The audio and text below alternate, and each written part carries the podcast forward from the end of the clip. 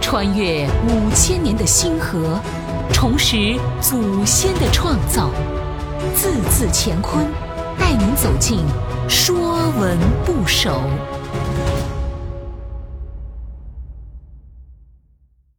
说文不首》鬼，鬼是人死后的灵魂。某些宗教和迷信的人认为，人死后灵魂不灭，回到人间就变成了鬼。《礼记·记忆：众生必死，死必归土，此之谓鬼。中国传统的鬼怪文化，烟火气息十足，名曰志怪。这些成为鬼的人，都在所谓的阳间。有未完成的心愿，未达成的目标，未尝尽的爱情，有善恶标准，有能力差异，归阴曹地府管理，最终会投胎。逢中元佳节，可以回家享祭。鬼类包括十八层地狱受罚的鬼，潜逃人间为非作歹的鬼。冤死不愿投胎要报仇的鬼，现代汉语的“鬼”常用于指邪恶、恐怖的存在，含贬义。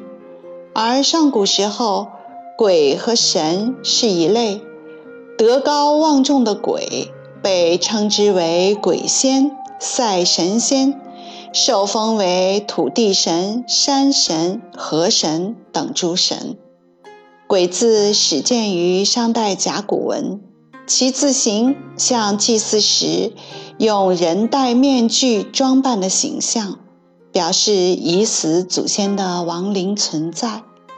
说文：鬼，人所归为鬼，从人，向鬼头。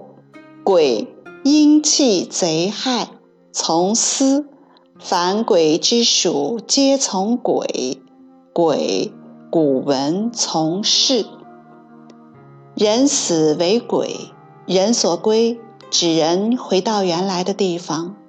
礼运，魂气归于天，形魄归于地。列子天瑞篇，精神离形各归其真，故谓之鬼。鬼者归也，归其真宅。人死后，精灵不灭。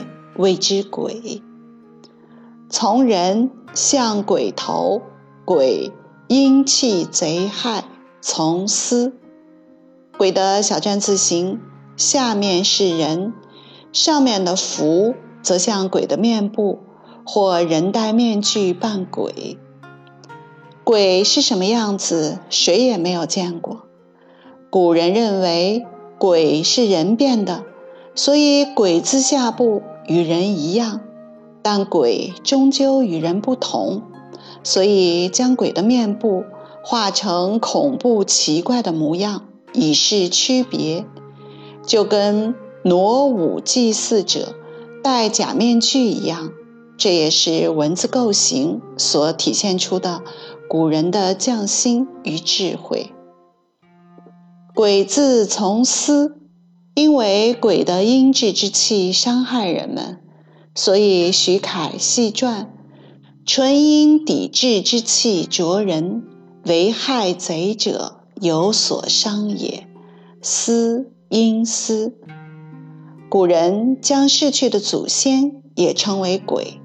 《周礼·春官大宗伯》记载：大众伯之职，长见邦之天神。人鬼地指之理，人鬼就是指个性的祖先。礼记祭法，大凡生于天地之间者，皆曰命；其万物死，皆曰蛇；人死曰鬼。孝经感应，宗庙至敬，鬼神卓矣。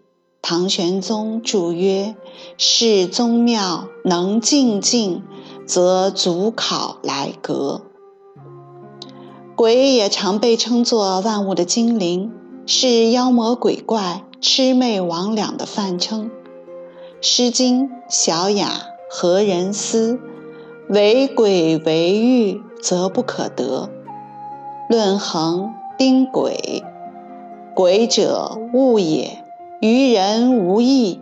天地之间，有鬼之物，常在四边之外，使往来中国，于人杂策，凶恶之类也。故人病且死者，乃见之。人们把鬼看作人的异化。屈原《九歌·国殇》：“魂魄一息为鬼雄。”此为赞美之词。唐杜甫移居公安山馆，山鬼吹灯灭，滁人语夜阑。在现代汉语中，鬼也指沉迷于不良嗜好及患病已深的人，如烟鬼、酒鬼、赌鬼。鬼还可指狡黠、机灵。